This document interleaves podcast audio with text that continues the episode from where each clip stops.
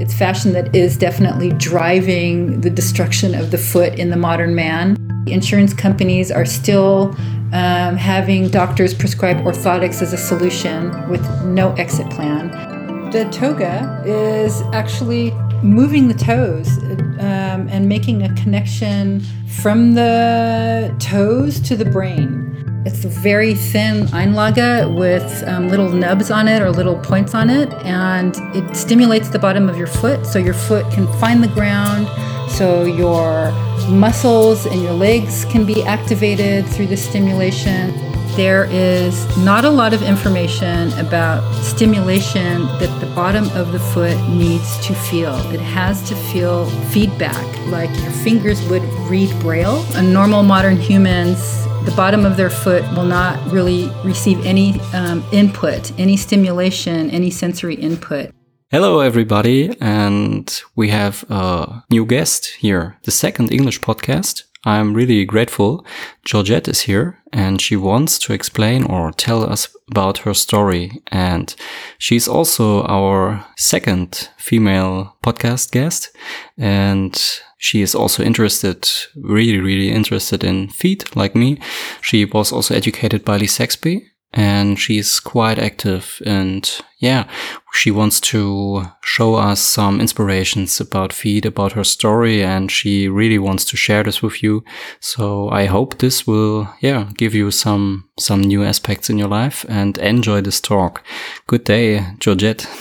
Hi, Florian, and thanks for having me to your podcast. Um, very, very nice and especially for doing this in English because my German is not so great. Can you can you speak a, a little bit German or? ja, ich kann ein bisschen Deutsch sprechen. Habe ich in Hamburg äh, für viele Jahre gewohnt, aber ich war Englischlehrerin da, so habe ich die meiste Zeit nur Englisch mhm. gesprochen. Mhm. Und dann meine Beziehungssprache mit meinem Schweizer Mann ist Englisch. So, and all the work I do here is in English. So, yeah, but it sounds good. Yeah, sounds good. Yeah, I can manage a few sentences.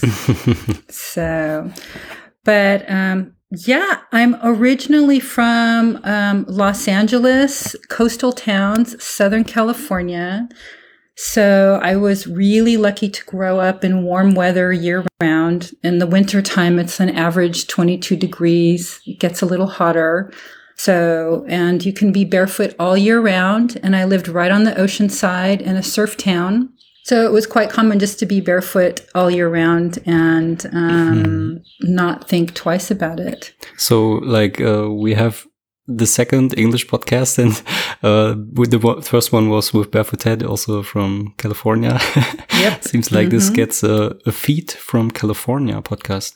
Maybe the English yes, part. the California feet. yes, well, because the weather is there and the atmosphere is there, and the surfing is there, and um, the relaxed attitude is there, and so it makes it really mm -hmm. easy to be barefoot and not think that it's a strange thing. Mm-hmm. So when I grew up and where Barefoot Ted grew up, there was signs um, hanging in the shops of the windows and restaurants that said, no shoes, no mm-hmm. shirt, no service. and this was quite normal uh, to grow up like this. And in, in German gyms, you are like, uh, what, you are barefoot? This is too dangerous. Please Yes, yes. Put on shoes. Yes. So exactly. So um, yeah, my journey took me to live in Germany for quite a long time, and then I was living in Manhattan, New York, and then um, I ended up in Switzerland. I met a Swiss guy when I was living in Manhattan, and I was on my way back to Germany. and I made a detour to Switzerland and married my Swiss guy and never looked back. So here I am now.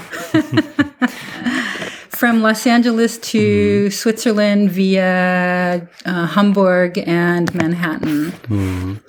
Yeah. And then in 2010, um, I had a sledding accident where my left foot was um, broken. It was twisted um, 180 degrees backwards. Mm. And they had to put it back, of course, straight. And the surgery didn't go very well um, for some reason. And the foot was not put um, back straight. It's about 15 degrees laterally twisted at the ankle.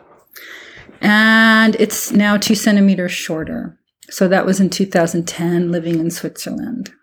Was this? So that was quite mm-hmm. a shock. Yeah. You, you can yeah. can go on. Just wanted to um, ask if this was the case. Why you were interested in feet now? Exactly. Well, I was always interested in feet before this, and I was uh, because I was always taking my shoes off and kind of getting a bit in trouble or looked at strangely in Europe. Um, that when I would have my shoes off, it was not a normal thing. And I didn't think much about it. And when I started hiking in Switzerland, when I moved here in 2007, 2008, I was going barefoot. I got a lot of strange looks and I quickly understood it wasn't normal.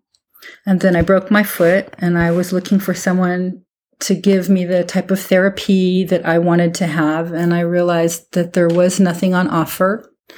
And during my recovery from my broken foot, I was at one of the best um, hospitals, or orthopedic hospitals in Switzerland. They also work on um, on the Olympic athletes, mm-hmm. and the surgery, the second reconstruction surgery was done well, and then I went to the physical therapist, and I re- I was waiting for more things to happen with my feet during my recovery, and I realized there was nothing available.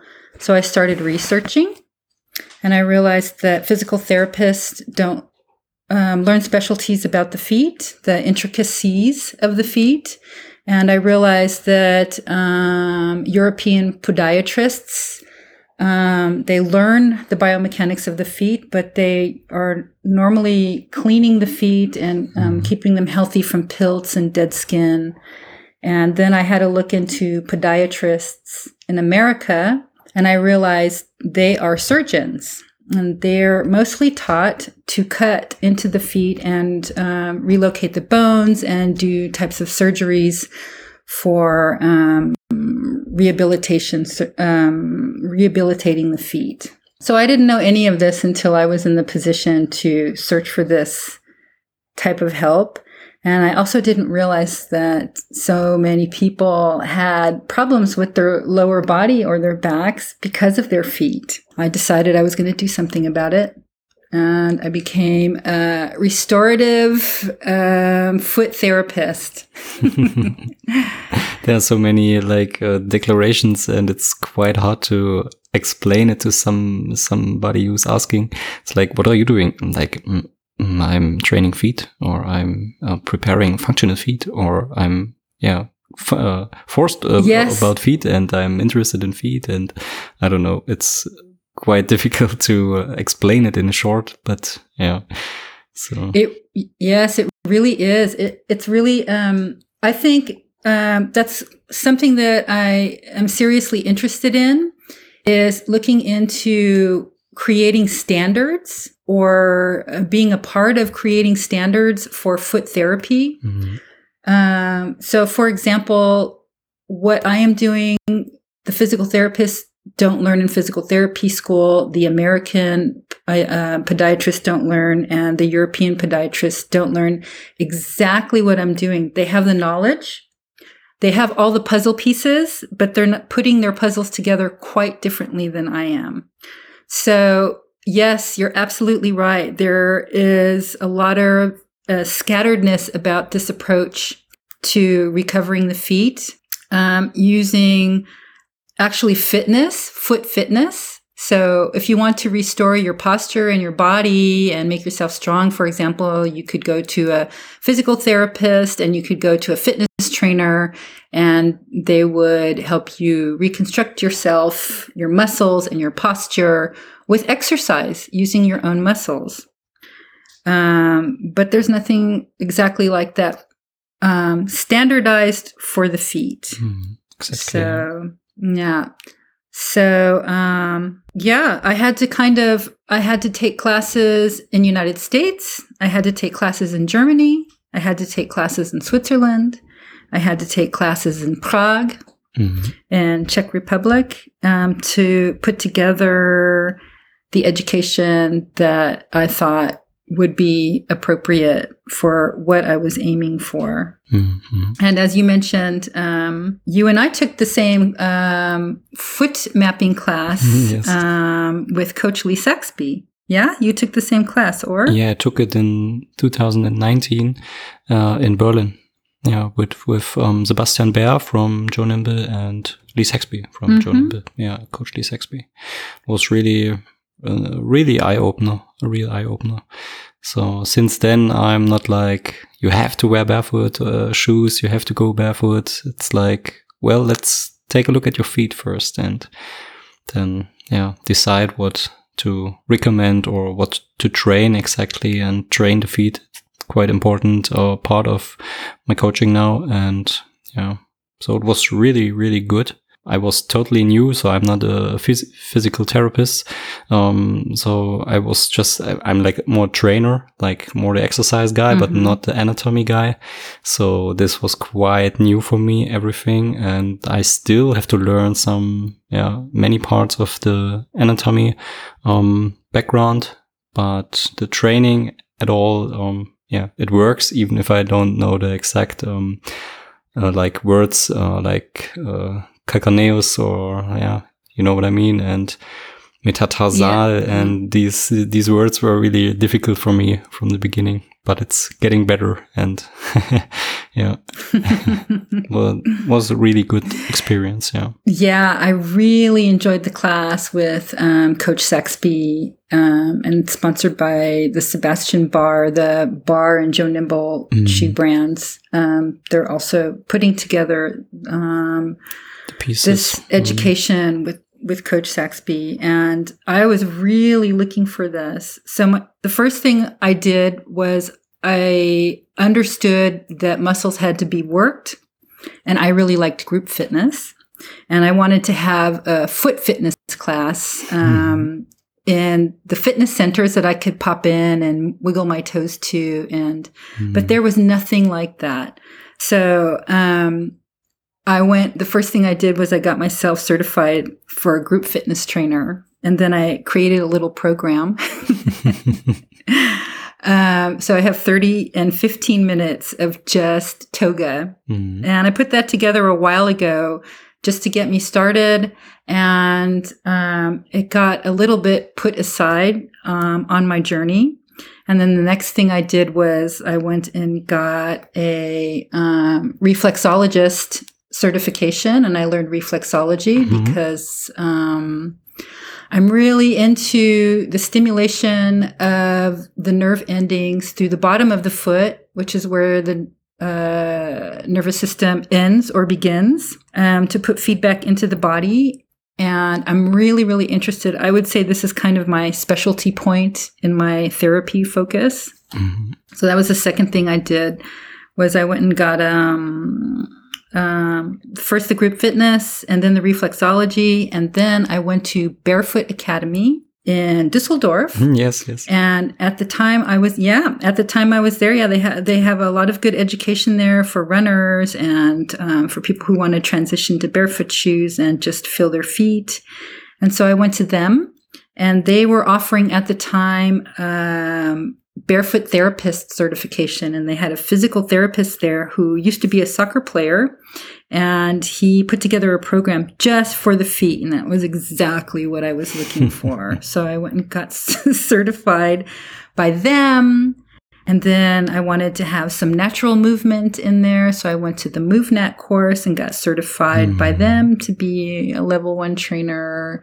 And then I went and got a fascia certification in Prague. Um, and I learned, yeah, it just goes on and on. So I was um, collecting my certifications here. And then for the Coupe de Gras, I went to America and I learned with Dr. Uh, Courtney Conley. And she's with Gait Happens and she's like a gait savant. She's amazing to watch work. She's like a computer. And she's probably one of the best, like just doing it really out there. And I took a course from her, and that was really exciting. Um, and I also took a course from um, Dr. Emily Splichal, and she's a podiatrist um, in the United States, and she didn't like what she had to do as a podiatrist, which was cut and put um, Einlages, prescribe Einlages. Insults. Yeah. And she's really into, yes, and she's really into the um, mechanoreceptor nerve ending feedback on the bottom of the feet. Mm-hmm. We had a small, um, like, technical issue, and you can explain um, deeper on this part. Oh, well, I want to talk about Dr. Emily Splichal because she is doing something that that I I think is one point that's kind of missing in on all this information that's coming out. So uh, there's a lot of information about exercising the feet and um, doing the right exercises um, for whatever your problem is, and getting your toes to move, and getting your arches to work, and getting your big toe to push you off. But there is not a lot of information about stimulation that the bottom of the foot needs to feel. It has to feel feedback, like your fingers would read Braille, or just your fingers can touch things and understand what they are, and your feet really mm. need to be able to do this, but they have no chance um, because they're either put in shoes Mm-hmm. Um, or when they're barefoot, they're probably on hardwood floors or hard cement for most people. Now, there are people out there that will go barefoot in nature or walk around the city barefoot, and they do get some sensation, and that's good. But for the most part, um, a normal modern humans, the bottom of their foot will not really receive any um, input, any mm. stimulation, any sensory input. And um, Dr. Emily did a lot of research about that. And she invented her own product. It's called Naboso, and I just I love it. It's I when she first started bringing it out, um, I found her and the product, and I've been using it in my therapy approach for everyone. And what it does, it's a little, um, it's a very thin Einlage with um, little nubs on it or little points on it, and it stimulates the bottom of your foot so your foot can find the ground, so your muscles in your legs can be activated through the stimulation so it mm-hmm, mm-hmm. go up to, to, your through your whole body and it helps your posture it helps your foot not hit the ground so hard and I think I think everybody needs to have these. They're really great. So that's what mm-hmm. she's she does. Um, that's her specialty, and um, I was really excited to take a class from her. I went to Arizona and took a class with her, and um, she talked a lot about um, loading the fascia. For me, it's like juicing up the fascia or revving the engine and revving like and kind of juicing up that trampoline on the bottom mm-hmm. of the foot um, through also using these stimulations. Stimulations, so, yeah. Yeah, so quite interesting. I'm really I never that. never heard about it. So I will definitely check this out.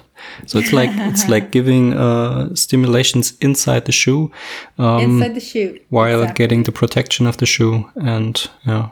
Yep. So the barefoot shoes, a lot of them, they have a very thin Einlage that you can you know, pull out.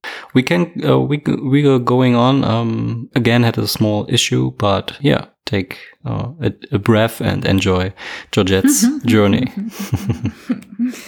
Yeah, so let's see. I think I was talking about Dr. Emily Splichal and mm. her sensory stimulation um, product that I am really um, recommend in all of my therapy sessions. And I caught her in Arizona. Actually, I chased her for a little while. I was supposed to see her in Prague, and at the last minute, she didn't show up. And then later, we found out it's because she was just found out she was pregnant and having a baby, so she couldn't fly. And then um, I tried to catch her at another time, and um, mm-hmm the schedule was rearranged. And so the third time was a charm. And I caught her in Arizona and took her class, and it was everything I wanted it to be. And yeah, I really like her work. And she's got a lot of great education online. Mm-hmm. She really, as you mentioned about learning the vocabulary, she really uses the doctor dialect. So you do have to you have to know your parts when you take her, her classes. So, um, yeah, I did a lot of studying before I could catch up with her. Mm. And yeah, like I said, she, I think she's really um, working from an angle that I see is not as prevalent as I, as I would like it to see at the moment um, because there's a lot of um, foot therapy that includes just plain exercise, but not always the stimulation um, that's needed. Mm-hmm. So um, I recommend actually to all my clients, but it's easy for me because I live in Switzerland and they're all here in Switzerland, is that they go in nature uh, on uneven surfaces and different textures. For example, not just flat grass or not just sand, but they go on rocks or they find tree roots or they find little hills of mud they can climb with their bare feet. And I think this is really great exercise. Plus, they get the stimulation, the sensory stimulation input into their feet, into their body, through their legs. So for me, um, this is super important um, this type of natural exercise. And if you can't get it, then you wear the Naboso insoles in your shoes when you have to walk in the city, which is most of the time. I like how you are combining the MovNat concept with like uh, feet training. And I saw this on Instagram in your stories and posts. So I quite, yeah, um, I'm, I really love it how you're doing it. And I think also that this is a quite important part of being a human. Yeah getting outside. Yeah, and I really saw through the just the MovNat course, and I was lucky they came to Zurich a few years ago. I actually I used a lot of the information um, when I. I had to fly home recently because my father is very sick and he started falling. He's in his 80s. And I could really use the information from MovNat to tell him, to explain to him how, if he falls, he can use his body weight or he can use the position mm-hmm. of his legs or his hands underneath him to get enough force to move him, even as a elder person who doesn't have a lot of muscle mass and you know falls ease, more easily than the rest of us. So, and I thought the MovNat course was really, really good for that, and just the basics of understanding what the body wants to do, but it's not allowed to do in the environment we've have yeah. right now. So, yeah, I combined a lot of things that I thought would be useful to help people. The same and this is me. what I mean about not there's not a standard for restorative functional foot therapy and like you said everybody calls it something different and everyone has different approach and a different name. I call it sometimes fusion therapy. like fusion food, a little bit of this, a little bit of that, depending on what you need. So, yeah, right now I'm doing fusion therapy. And I'm just hoping that um, there's going to be some standards created in the future for this. I'm really interested in that Absolutely. in the Western world. Yeah, and yeah. In, in, Europe and United States, there is a, a big difference between what a podiatrist, uh, an educated podiatrist, does in Europe as as opposed to United States. They're both working with feet, but really two different fields, two different educations, two different. Mm you know things that they're allowed to do. Yeah yeah yeah. So it's it's also a uh, more a confusion therapy. Yeah like yeah these. that's the that's the that's the um that seems to be the case right now. Um i think you know and when you're when you take um the coaches class coach saxby Hmm. He's really into the history of all of this. And that's one of his kind of delights is telling you the history. And he has his slides and his pictures and the way he expresses how the history of all of this uh, foot business has come and gone. And you can see um, when he talks about it, it has come around several times this approach to freeing the feet, letting the feet move, not locking them up in orthotics or crushing the toes in pointed shoes. Um, this knowledge is there. Um, it's fashion that's kind of not kind of it's fashion that is definitely driving the destruction of the foot in the modern man. Um, and he talks about this and it seems like this has come up a couple of generations ago and now it's coming up again but the problem is there's no standards. They're still teaching the podiatrists. They're still teaching the physical therapists um, they're still using reflexology for one specific thing. So they're they're still teaching them in the same way that they've been teaching for a while and not adding this information to the mix. And the insurance companies are still um, having doctors prescribe orthotics as a solution with no exit plan. But I really hope this is going to change because the standards will change and there will be some cohesiveness. And in the world mm. of foot health, it will not be flat anymore. the world will not be flat anymore for foot health. The world will become round. So.